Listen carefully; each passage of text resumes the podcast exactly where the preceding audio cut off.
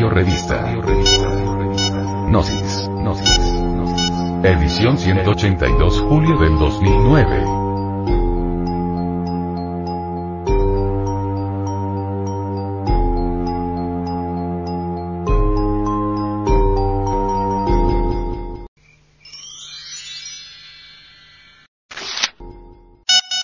Para vivir sin drogas. El alcohol atrofia el cerebro.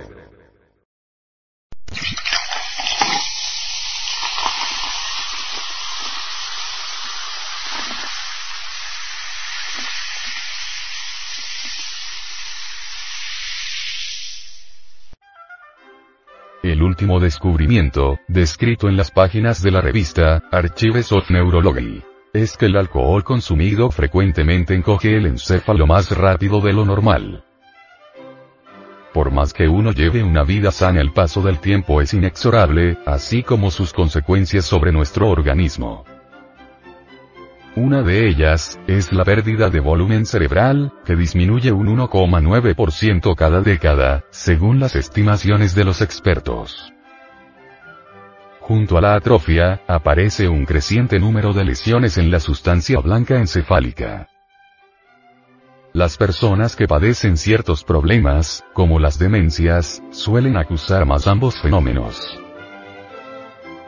El vicio del alcohol está demasiado arraigado. Con la literatura médica en la mano, Carol Ann Paul y sus colegas del programa de neurociencia del Wellesley College de Massachusetts, Estados Unidos, Pensaron que tal vez el alcohol, igual que sucede con el corazón, pudiera proteger al cerebro en determinadas circunstancias y frenar la atrofia que conlleva cumplir años. Tomaron a uno. 839 participantes de uno de los mayores estudios de todos los tiempos, el Framingham, y los sometieron a lo largo de tres décadas a siete resonancias magnéticas, para medir su volumen cerebral y las cicatrices en la sustancia blanca.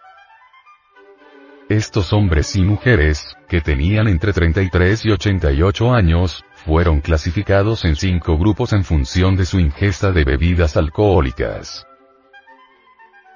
Después de ajustar los datos obtenidos en el escáner a factores que podían interferir en el resultado, edad, índice de masa corporal, educación, etc.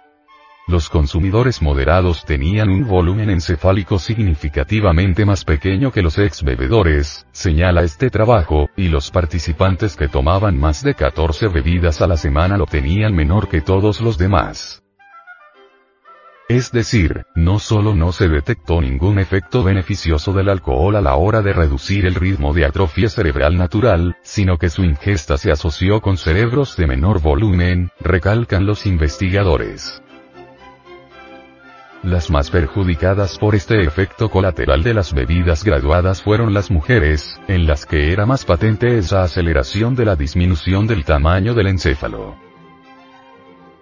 Esta particularidad femenina podría explicarse, según Paul, por la diferente forma en que hombres y mujeres metabolizan y toleran el alcohol. Estos resultados deberán comprobarse en otros ensayos, en los que además podrá determinarse si la atrofia descrita está relacionada con alguna alteración funcional. A pesar de todo, los autores creen que este estudio muestra un claro mensaje acerca de los posibles daños que puede provocar beber alcohol. El problema del alcohol es muy grave, siempre hay un pretexto para beber, si estamos tristes bebemos porque estamos tristes, y si estamos alegres bebemos porque estamos alegres. El vicio del alcohol está demasiado arraigado en el proletariado. En todos los países existen bebidas propias del proletariado. A veces es el fermento del maíz y se le llama chicha. A veces es el fermento de la caña de azúcar y se le llama guarapo, ron, etc. Otras veces el proletariado se emborracha con el zumo del maguey. Nunca falta una bebida especial para el proletario, en todos los países el proletariado tiene sus bebidas regionales. Cuando al proletariado se le paga con sueldo de hambre, bebe de todas maneras aun cuando no tenga para comer, y si se le paga con buen salario, bebe más todavía. Es muy grave el problema del alcohol. Analizando la cuestión llegamos a la conclusión de que el proletariado tiene un complejo de inferioridad. Cuando el proletariado tiene dinero quiere vengarse de la sociedad que lo puso en la miseria y lucha contra el complejo de inferioridad, entonces se emborracha y hasta destruye los billetes para arrojárselos en la cara a los burgueses que siempre lo han oprimido. En todo esto hay un sentido de venganza contra los amos del capital, una demostración de resentimiento. Debe iniciarse en toda la América una gigantesca campaña contra el alcohol. Esta campaña debe comenzar desde las escuelas primarias. Solo a base de mucha instrucción y demostraciones sobre los efectos dañosos del alcohol, puede lograrse que las gentes abandonen este nefasto vicio. La clase proletaria en la América Latina, marcha por el camino de la degeneración alcohólica. No es prohibiendo el alcohol como las gentes van a dejar de beber, ya en los Estados Unidos se hizo ese experimento con la famosa ley seca, y el resultado fue peor, entonces se bebía de contrabando y los fabricantes clandestinos de bebidas alcohólicas se volvieron millonarios o fueron a parar a la silla eléctrica o a la cárcel.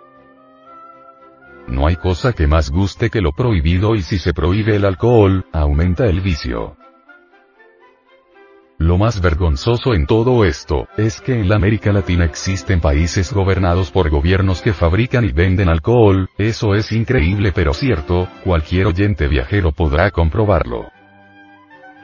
¿Con qué autoridad moral puede un gobierno meter a la cárcel a un borracho, si el mismo gobierno le ha dado a beber alcohol? ¿Es acaso justo que el gobierno meta a la cárcel a un hombre que el mismo gobierno emborrachó? Parece increíble. Que haya todavía gobiernos fomentando el vicio, conocemos ciertos países donde los gobiernos se sostienen especialmente con la renta del alcohol, en esos países se considera contrabandista al que fabrique alcohol debido a que el gobierno no quiere competidores. Es vergonzoso que algunos gobiernos estén intensificando la degeneración de los pueblos con la venta de las bebidas embriagantes. El asqueante vicio del alcohol solo puede terminar a base de mucha comprensión. En todas las instituciones educativas se debe explicar lo que es el vicio del alcohol. Solo a base de mucha instrucción y comprensión se puede combatir el vicio abominable del alcohol. Es necesario explicarle al pueblo lo que es el vicio del alcohol, es necesario enseñar científicamente y con demostraciones para que el pueblo comprenda. La enseñanza debe ser científica pero muy sencilla para que todos entiendan. La enseñanza antialcohólica debe iniciarse desde el hogar y desde la escuela. Deben crearse institutos antialcohólicos con profesorado que haga intensísima labor popular en hogares y escuelas. En dichos institutos se prepararían profesores para la campaña antialcohólica. Se debe crear una nueva profesión la profesión de especialistas antialcohólicos. Estos profesores serían pagados por los gobiernos en la misma forma en que se pagan todos los catedráticos. Este es el camino para salvar a la especie humana del abominable vicio del alcohol.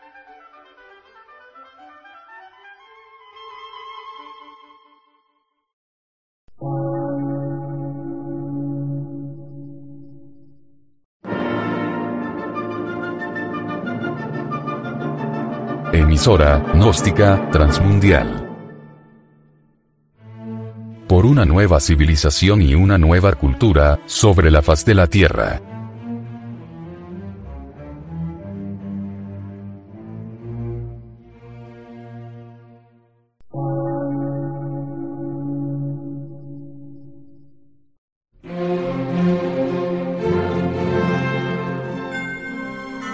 Medio de radiodifusión científico, artístico, místico y filosófico, de la Asociación Colombiana de Centros de Estudios Gnósticos, Antropológicos, Psicológicos y Culturales. A. C.